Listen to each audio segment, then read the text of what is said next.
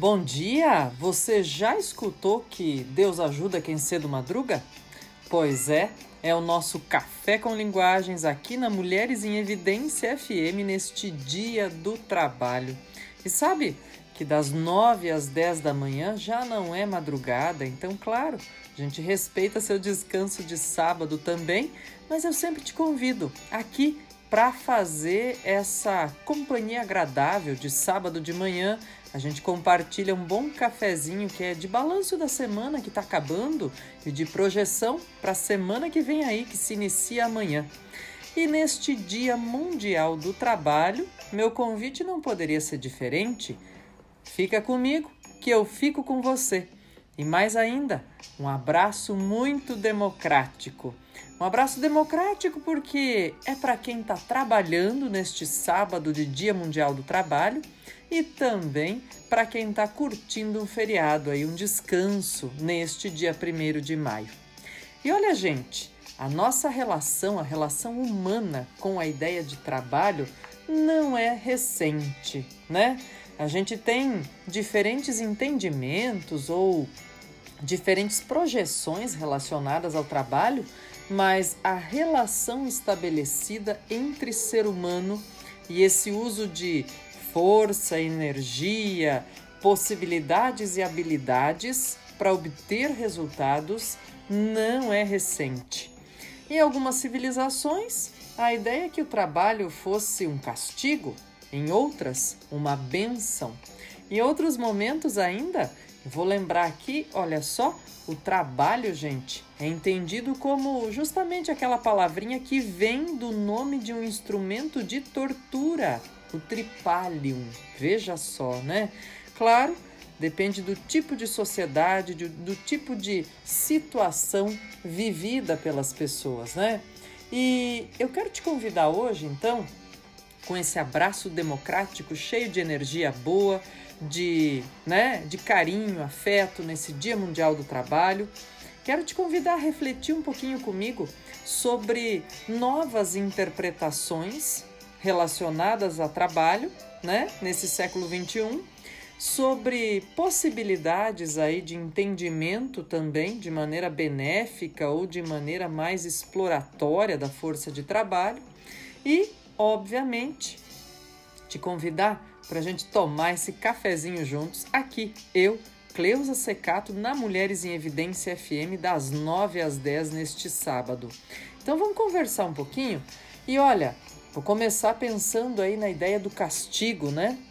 Essa semana mesmo estava conversando com os meus alunos sobre o mito de Sísifo, um mito grego que conta a história do rei Sísifo que teria sido condenado a carregar ou a rolar uma pedra para cima de um morro pela eternidade, porque ele teria desobedecido, afrontado os deuses, né? principalmente os Zeus e o deus Hermes. Bem, e aí, onde que está o castigo nessa história, né? Tá que ele empurra essa pedra morro acima e sempre que ele chega lá no topo do morro, a pedra rola de volta e ele tem que fazer de novo o movimento.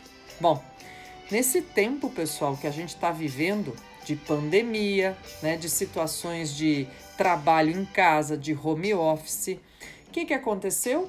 Um cartunista fez um cartoon no ano passado, em março de 2020 ainda, em que ele caprichou aí na interpretação do mito de Sísifo colocou o Sísifo sentado num sofá com uma pedra gigante ao lado e uma uh, um computador, né? Assim no colo, um laptop no colo. E daí diz: puxa vida, como é que faz, né?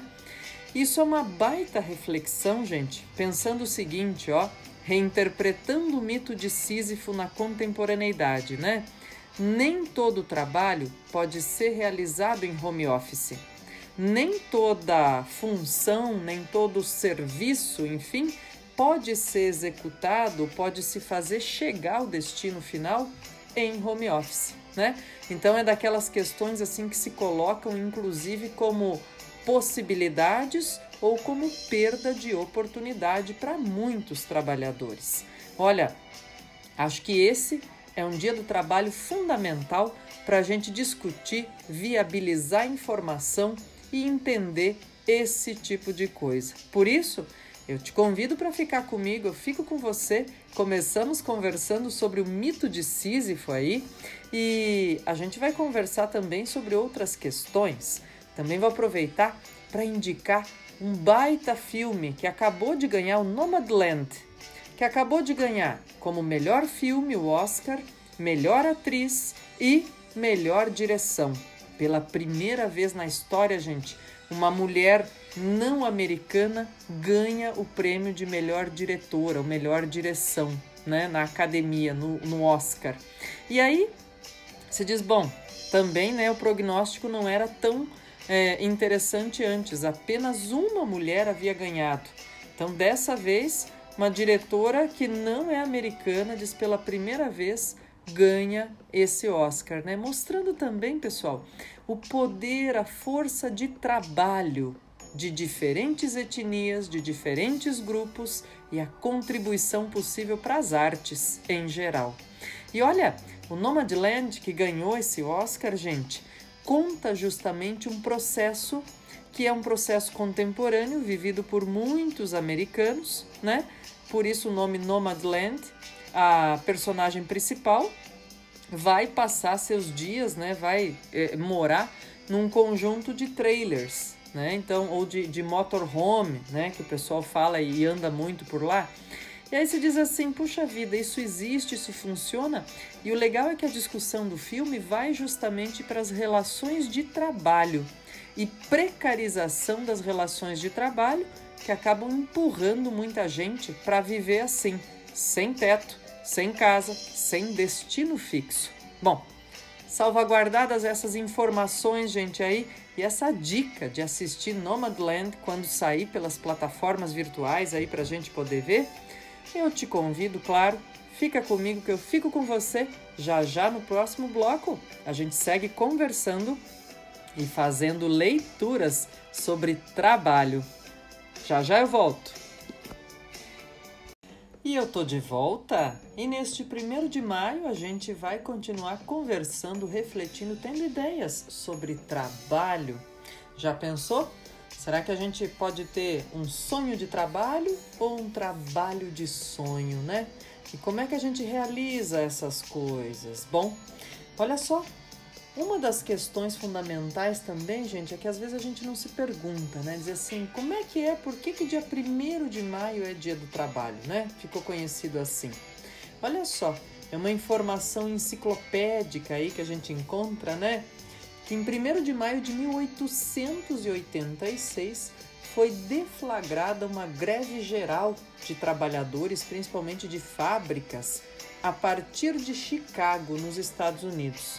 E eu coloquei aí no intervalo esse vozeirão da Celeste cantando pra gente uma das canções que concorria à melhor música, não ganhou, mas concorria à melhor música é, o, ao Oscar deste ano, que é a canção tema do filme Os Sete de Chicago.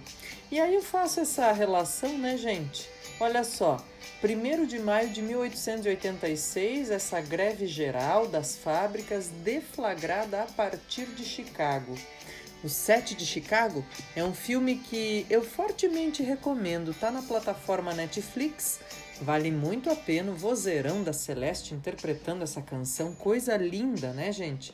Mas olha só, vale a narrativa do filme porque nos mostra muito daquela força, daquela voz reprimida da juventude à época da Guerra do Vietnã. E aí tem muitas bandeiras que aparecem no filme, né? Por exemplo, a questão da luta dos panteras negras nos Estados Unidos e a luta da população negra pelos direitos civis meados do século XX e a luta dos jovens contra a guerra no Vietnã, né? E aí a gente tem esses discursos que entram em contato, que se confundem até dentro do filme com diálogos belíssimos, muito bem interpretados. Gente, vale a pena. E eu estou fazendo essa correlação, usei a canção da Celeste aí para entoar nosso intervalo musical, porque Chicago, então, é palco desses dois momentos, né? tanto dessa deflagração de greve geral em 1 de maio de 1886, quanto dessa revolta, desse conflito que ficou mundialmente conhecido, que virou livro, que virou esse filme, inclusive o Sete de Chicago, né? Que tem a ver com esse confronto entre a polícia e os manifestantes. E as vozes dos manifestantes que pediam um pouco de tudo, né? Liberdade em relação à, expressão, liberdade em relação a não haver guerra no Vietnã, não fazer ou não continuar a guerra do Vietnã e a voz social, né, a bandeira dos negros pedindo passagem para conquistar os direitos civis. Bom, coisa boa, coisa fina, como eu costumo dizer, gente. E olha que interessante, né? Lá em 1 de maio de 1886, uma das grandes e fortes reivindicações da população que parou as fábricas em Chicago foi justamente reduzir a jornada de trabalho de 13 para 8 horas diárias. Então, se hoje a gente tem uma jornada de trabalho que respeita esse um terço do dia, né, catalogada e, enfim, prevista em lei, a gente deve a essas primeiras manifestações aí, né? Em 1924, ou é só a partir de 1924, que o Dia do Trabalho, dia 1 de maio, passa a ser assim reconhecido no Brasil. Vou lembrar que é no comecinho aí, antes disso, nos anos 20, que a gente tem uma primeira greve de bancários aqui no Brasil, sabe, gente? Que ficou conhecida, foi muito forte aí em senso coletivo, porque na época era uma reivindicação por salubridade, né? Havia locais insalubres sem ventilação de trabalho e o que acontecia é que havia surtos de tuberculose entre os trabalhadores. Aí, quando a gente olha em termos de tempo, né, gente? É ali logo na esquina, porque faz 100 anos ou nem isso. E a gente enxerga, né, com a potencialidade e a transformação que ocorreram nesses 100 anos aí, né? É depois, claro, dessa revolta em Chicago, depois dessa greve aqui no Brasil. E aí a gente tem também, em 1943, a consolidação das leis trabalhistas previstas, promulgadas no governo Getúlio Vargas, né? É daí a nossa carteira de trabalho, daí a carga horária, o 13 terceiro, tudo isso consolidado em lei. Sabe que já há algum tempo se discutia no Brasil que essas leis, ou esse conjunto de leis da CLT, é, estavam obsoletas, né? São leis obsoletas, porque com mais de 70 anos, são leis que já não atendem às relações estabelecidas contemporaneamente. Então, a partir disso, começou a se pensar uma revisão das leis trabalhistas. E ela foi sancionada em 2016, essa revisão prevê algumas é, flexibilizações de negociação de carga horária, de remuneração para patrões empregados de diversas áreas e prevê muita possibilidade que antes não se previa de terceirização de serviços, né? Daqueles serviços chamados de meio e não de atividade fim. Então, é, se a gente for consultar alguns especialistas, vão defender e dizer que essas, essa revisão de lei feita no Brasil e promulgada, sancionada a partir de 2016, vão nos dizer que ela é super benéfica, porque, primeiro, ela possibilita a abertura de maior número de vagas de trabalho, e segundo, porque possibilita essa negociação né, entre quem oferece o trabalho e quem vai realizá-lo. Em outros casos, pessoal, se a gente for conversar com outros especialistas, eles vão nos dizer exatamente o contrário, dizendo que houve aí uma perda de direitos por conta e ao longo né, desses anos já em que se aplica, desses 4, 5 anos, em que se aplica essa revisão, essa revisitação às leis de direitos trabalhistas no Brasil. Bem, O que uh, a gente tira disso tudo, né? Desse ponto de dizer assim, há especialistas que vão defender, há especialistas que vão contrariar fortemente. Pessoal, o que a gente tira em primeira análise é que sempre qualquer conjunto de leis, qualquer estatuto vai suscitar opiniões e defesas de pontos de vista contrários, né? Então, assim, claro, às vezes, dependendo do que é que você realiza como atividade, isso te abre oportunidades, às vezes isso fecha oportunidades. E assim a gente vai lendo, observando o cenário de transformação social em relação ao trabalho. E por falar nisso, gente, falei do Nomadland, né? Antes do, do nosso intervalo musical e que é esse filme que trabalha com relações de uma palavrinha bem importante de precarização do trabalho, mas que tem sido nomeada de outro jeito na contemporaneidade, sabe? Se você escutar ou se você enxergar escrito em algum lugar, preste atenção para ver o sentido com que essa palavra está empregada. É o sentido da palavra uberização.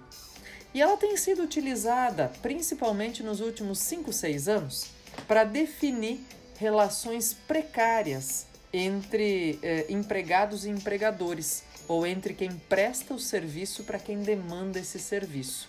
Uberização é um neologismo, claro, né?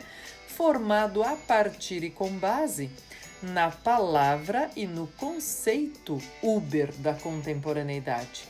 E olha, gente, essa palavra ou esse conceito, né, fica tão explícito, tão forte aí nos nossos dias para determinar algumas relações de trabalho que surgiu um livro que detalha muito bem essas relações.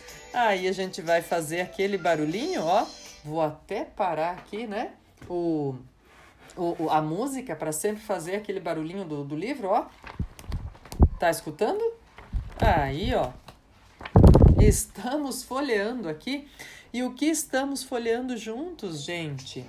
Estamos folheando um livro do Tomsley, chamado, publicado em 2017, chamado Uberização, a nova onda do trabalho precarizado.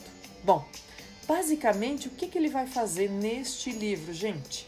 Ele vai provar pelos argumentos e pelos exemplos utilizados por ele que a ideia da sharing economy ou da economia compartilhada que Uber, Airbnb e outros, outras plataformas teriam né, pensado ou que se teria pensado antes das plataformas, a ideia ele diz é ótima, né?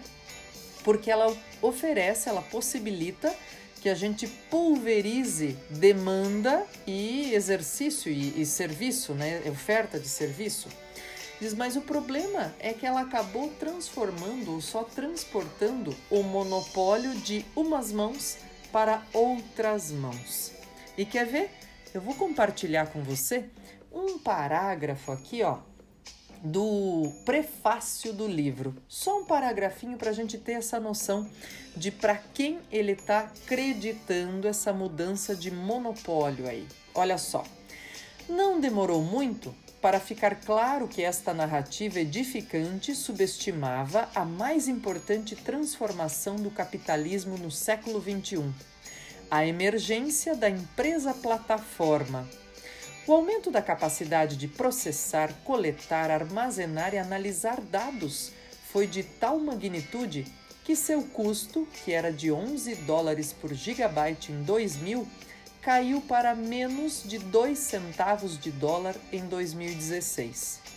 Esta foi uma das bases objetivas não só para que Google e Facebook estivessem entre as mais poderosas empresas do mundo, mas também para que um conjunto cada vez mais amplo de bens e serviços fosse oferecido não mais por empresas ou conglomerados especializados, mas por plataformas que, a custo quase zero, tinham o poder de conectar imediatamente consumidores e varejistas, reduzindo os custos envolvidos em suas transações.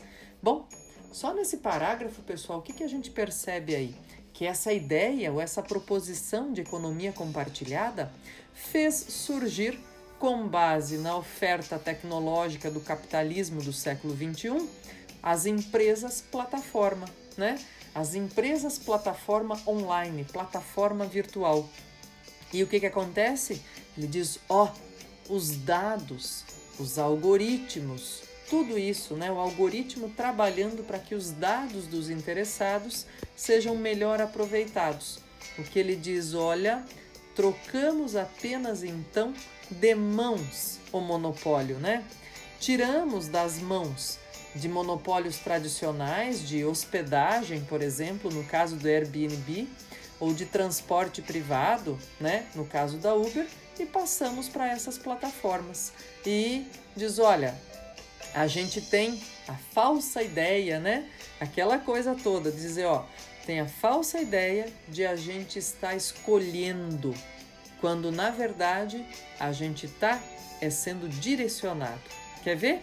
Mais um exemplinho aqui para a gente pensar, pessoal, para a gente refletir, porque afinal de contas, hoje é Dia Mundial do Trabalho. Tem muita gente aí do outro lado que eu sei que está trabalhando como um dia qualquer, né? Tem outros que estão curtindo esse feriado. E tanto para quem está curtindo quanto quem está trabalhando, eu disse: ó, nosso abraço é democrático, gente. Olha lá, mais um pontinho de reflexão então. Ele diz assim: o Airbnb, por exemplo, acabou por estimular que em cidades turísticas importantes como Barcelona, Paris e Amsterdã, as pessoas vendessem seus domicílios a empresas que operavam como se fossem indivíduos. Ao mesmo tempo, em muitas destas cidades, o turismo se expandiu muito além dos limites da rede hoteleira.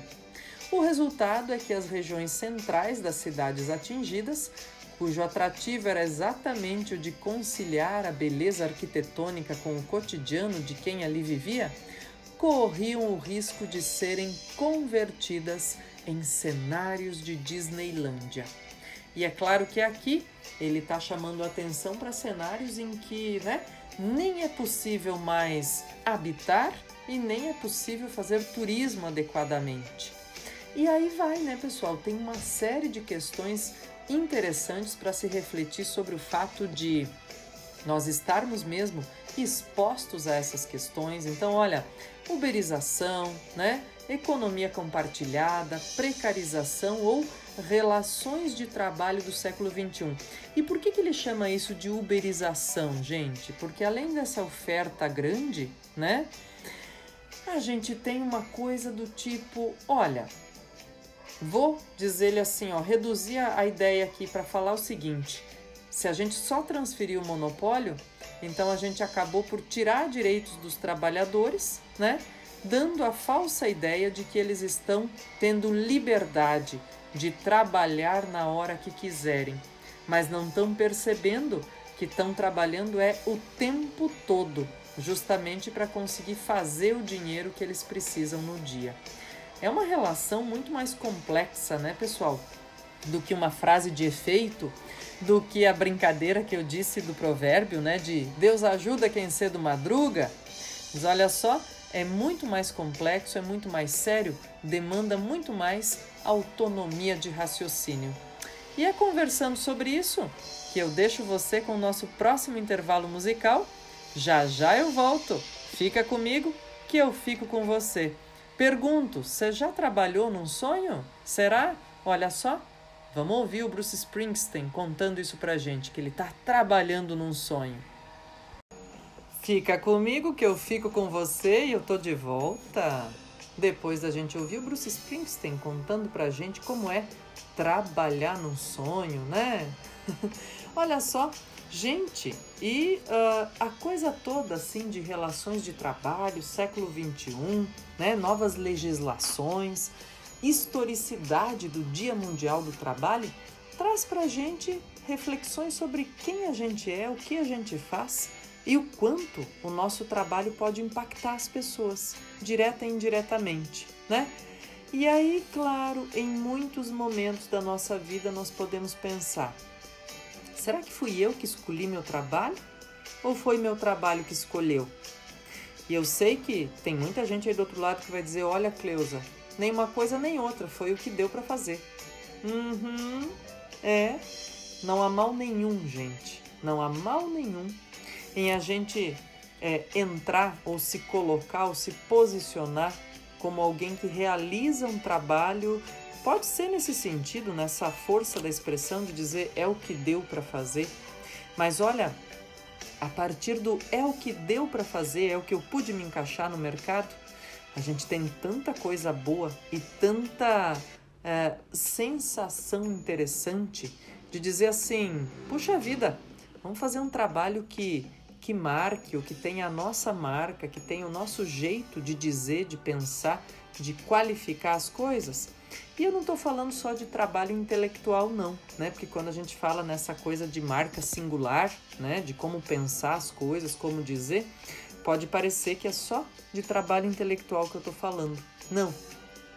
Estou falando, gente, pensando aqui junto com vocês sobre qualquer que seja o tipo de trabalho, viu? aquele que exige mais da gente em termos físicos, né? aquele que exige mais em termos intelectuais, mas que eles possam ser singularizados como sentido para a gente e como sentido para quem os recebe, né? Claro, não é tarefa fácil, sabe, gente? Não é mesmo, né? Agora, para além de trabalhar para viver, né? Ou trabalhar para tirar o seu sustento, ou outra expressão que a gente ouve bastante, além do Deus ajuda quem cedo madruga, né? É a coisa do trabalho para ter o pão de cada dia. Então essas expressões são muito costumeiras e principalmente, gente, passaram a fazer parte do nosso imaginário coletivo a partir da Revolução Industrial, viu? Porque antes era muito mais comum a gente enxergar o trabalho como um instrumento de tortura, o tripalium, né, que eu referi lá no primeiro bloco, ou ainda lá do primeiro bloco, como um castigo, como no mito grego do Sísifo, que ele é condenado a realizar um trabalho, é assim que é denominado no mito, né? Não é uma coisa assim, ah, é o castigo, mas o castigo lá é sinônimo de trabalho e vice-versa. Então, é depois da Revolução Industrial que a gente vai ter esse senso coletivo ou esse entendimento de que o trabalho dignifica, confere possibilidade da gente trocar né, essa força, essa energia por dinheiro e fazer com que o dinheiro seja revertido em outras coisas para nós, como alimentação, por exemplo, né, e outras tantas necessidades. E aí claro, tô eu aqui nessa propensão e nesse desejo de conversar com você sobre o trabalho fazer sentido para nossa vida também, né? Como dar sentido ao trabalho? Olha, tô aqui com mais um amigo daqueles que eu costumo convidar costumeiramente. Você já conhece, ó. O Tom é a primeira vez que aparece por aqui, né? No uberização e a precarização das relações de trabalho que a gente leu agora e conversou no segundo bloco. Esse aqui, ó, tô folhando aqui, ó, tá fazendo um barulhinho um pouquinho diferente, né, gente, ó? Por quê? Porque é um livrinho menor, as folhas são cortadas num, num tamanho menor aqui, e a gente tem nesse tamanho de folha umas 150 páginas aí de leitura sobre justamente como encontrar o trabalho da sua vida. De novo, quem é esse cara que eu costumo consultar com bastante frequência aqui, pessoal? Roman Czarnarik, aquele mesmo da The School of Life. Título do livro? Como encontrar o trabalho da sua vida. E antes que você não me dê crédito e diga assim: Ah, Cleusa, lá vai você me contar uma receita pronta que eu tenho que agir que nem poliana no mundo? Nunca, jamais, gente. Jamais faço isso, né? O meu pedido é sempre para que a gente exerça e exercite autoconhecimento e que a gente procure empaticamente. Olha, a gente já fez no ano passado, lá no nosso Café com Linguagens, um programa sobre empatia, um programa inteiro explorando a empatia descrita pelo Roman Czarnarik, né? E quando eu digo essas coisas, a minha questão é entrar justamente na proposição do Roman, sabe? De dizer assim, ó, empaticamente a gente caminha para a direção do outro e a gente se coloca em outras possibilidades de entendimento, de leitura da vida, do mundo e da nossa relação com o trabalho. Por que não? Por isso eu disse, ó, fica comigo que eu fico com você. Vamos detalhar um pouquinho essa leitura do Czarnarik aqui?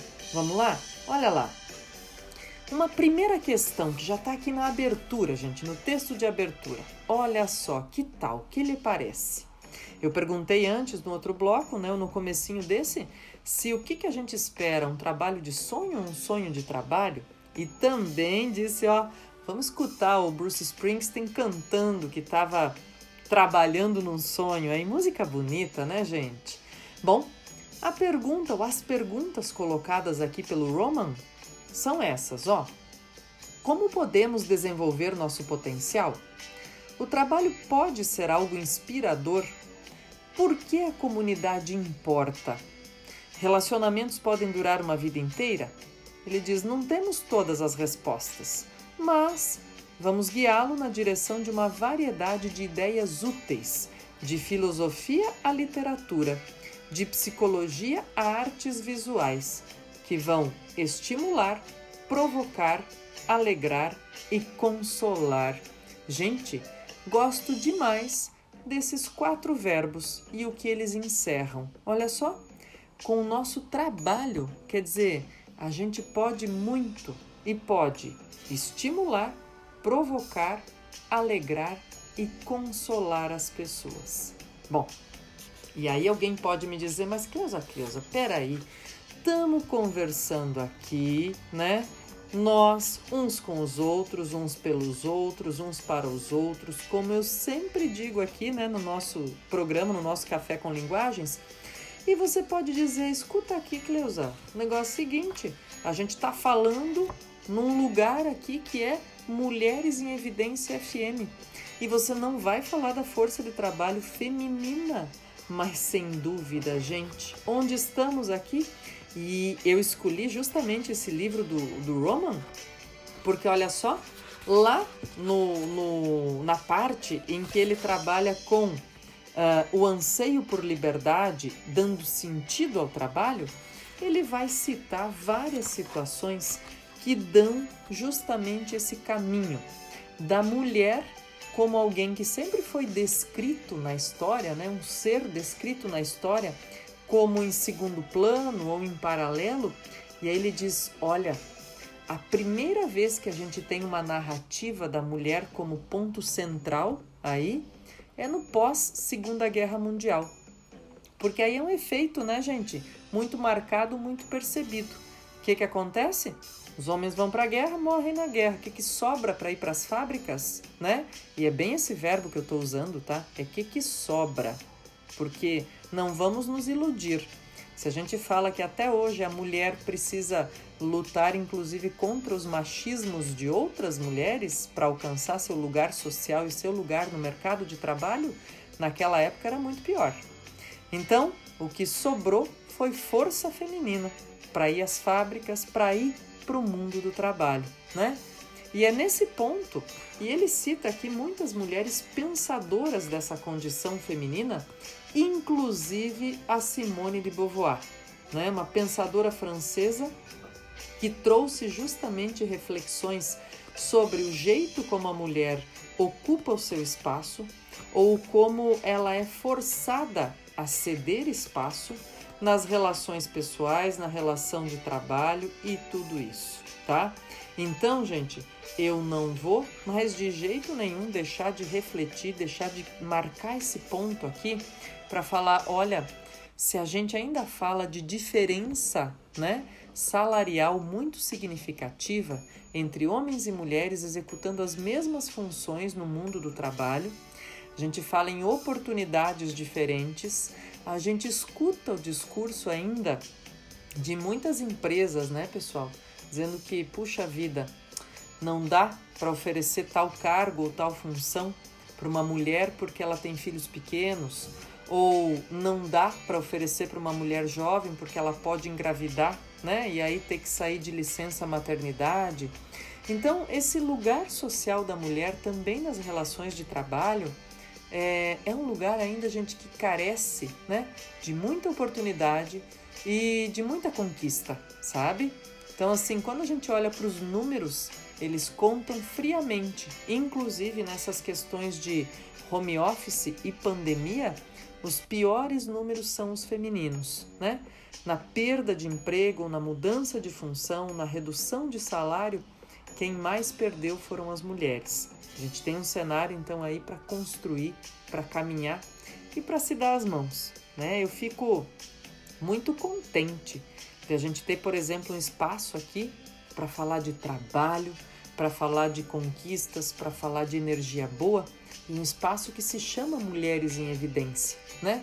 Ninguém está falando é, em, em negar espaço a outras pessoas, ao contrário, a gente só está dizendo, ó, dá um espacinho para a mulher, para a força feminina, para reconhecer o seu potencial, a sua potência e a sua singularidade.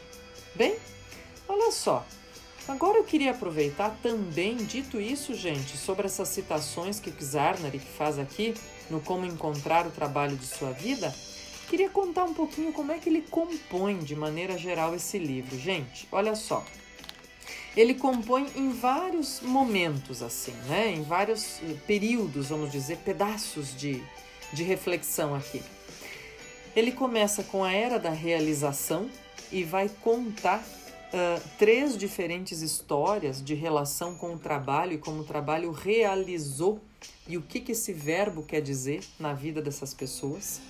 Depois, ele vai contar uma breve história da confusão profissional e como essa integração, né, gente, do pessoal com o profissional ou do que é público e o que é privado, às vezes embota um pouco nossos sentidos. Depois ele vai falar de uma coisa bem importante, gente, que é dar sentido ao trabalho.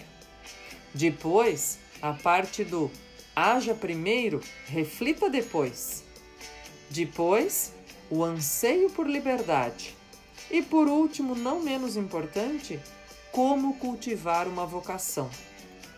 E ainda lá no final, gente, da, da projeção, da conversa dele, na parte que ele chama de dever de casa, ele diz assim, ó: Se você estiver ávido por mais ideias sobre a arte de trabalhar, ele cita uma série de livros e filmes, né? Diz, ó, os seguintes livros e filmes ou sites vão saciar sua vontade.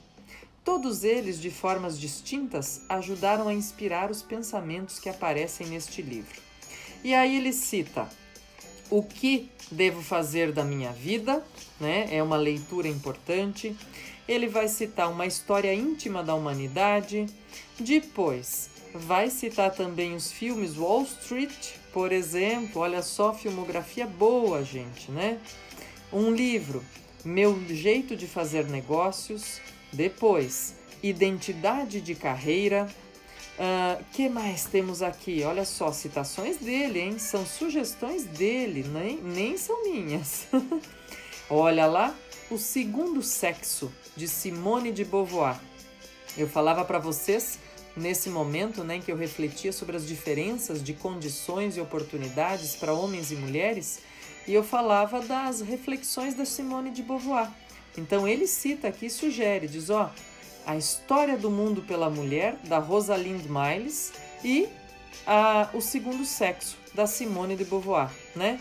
Ele diz: são célebres obras feministas que destacam o papel das mulheres como trabalhadoras.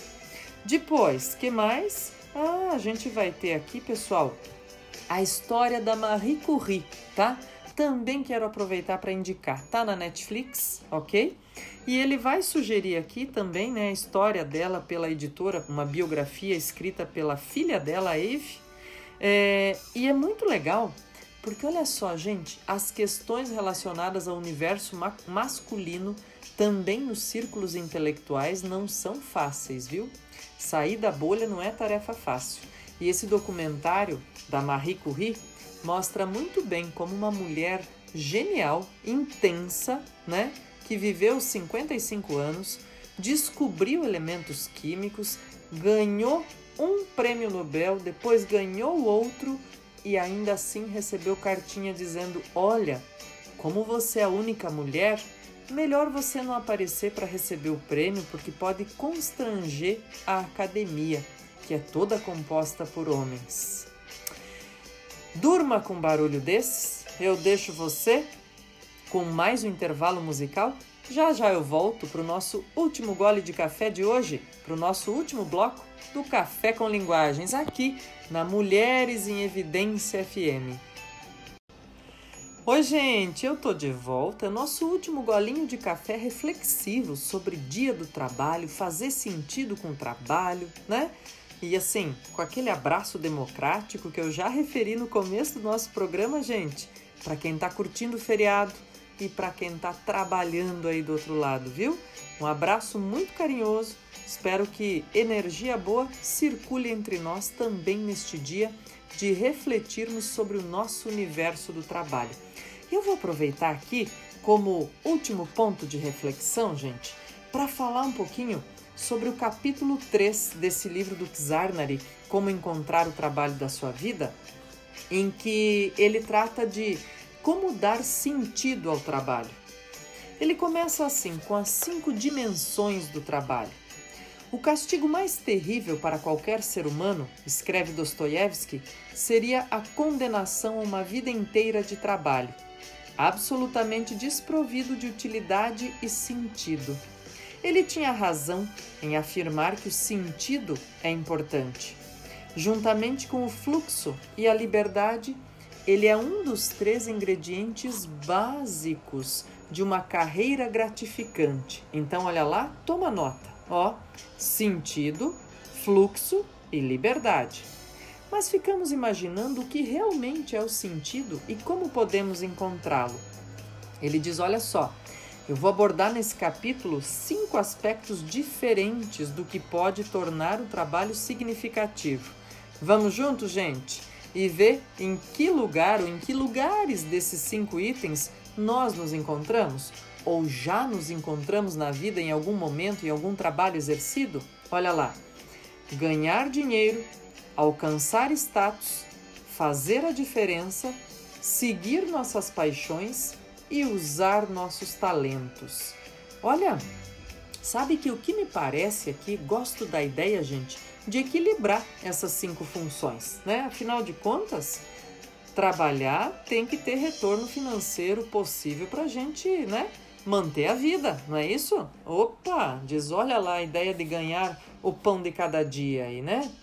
Alcançar status. Puxa vida, você ser reconhecido por aquilo que faz, né? De uma maneira singular, reconhecido e respeitado, dizer, pô, esse cara aí, ó, faz bem aquilo que ele faz. Essa moça aí, ó, faz bem aquilo que ela faz, né? Então são coisas bem legais aí, gente, dizer o status não é esse sentido de ah, de prepotência, né? É não, é reconhecimento. É tipo, como eu citei no, no nosso bloco anterior, a Marie Curie, né? receber reconhecimento por ganhar dois prêmios máximos no seu trabalho, né? Depois, fazer a diferença. Ah, quantas pessoas a gente pode impactar positivamente com o nosso trabalho, direta e indiretamente, ao longo da vida, hein?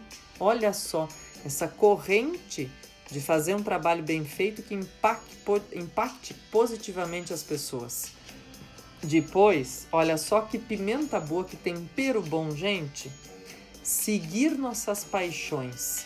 Quer dizer, por mais que você me diga, né, como eu falei num bloco anterior, dizer assim: "Ah, Cleusa, eu faço o que deu para me encaixar como profissional", né? Se num primeiro momento é isso, gente, tornar esse trabalho um sonho pode ser um próximo passo, né? ou tornar esse trabalho aquilo que a gente faz com respeito, dignidade, benevolência, né? E cuidado faz com que a gente siga nossas paixões e transforme isso numa paixão, né? E também usar nossos talentos.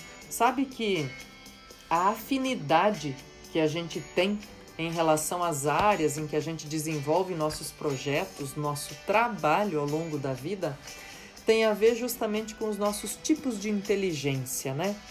E olha, o que eu quero desejar a você no fim desse nosso Café com Linguagens de hoje, especialíssimo de Dia Mundial do Trabalho, é que você e que todos nós possamos exercer nossas paixões e nossos talentos, fazendo aquilo que fazemos da melhor maneira possível e recebendo em troca também tudo que nós merecemos como respeito, pagamento digno e tudo mais que seja confortante e que traga realização para nossa vida, viu? Um grande abraço, gente, uma excelente semana a todos e até semana que vem aqui na Mulheres em Evidência FM. Tchau, tchau!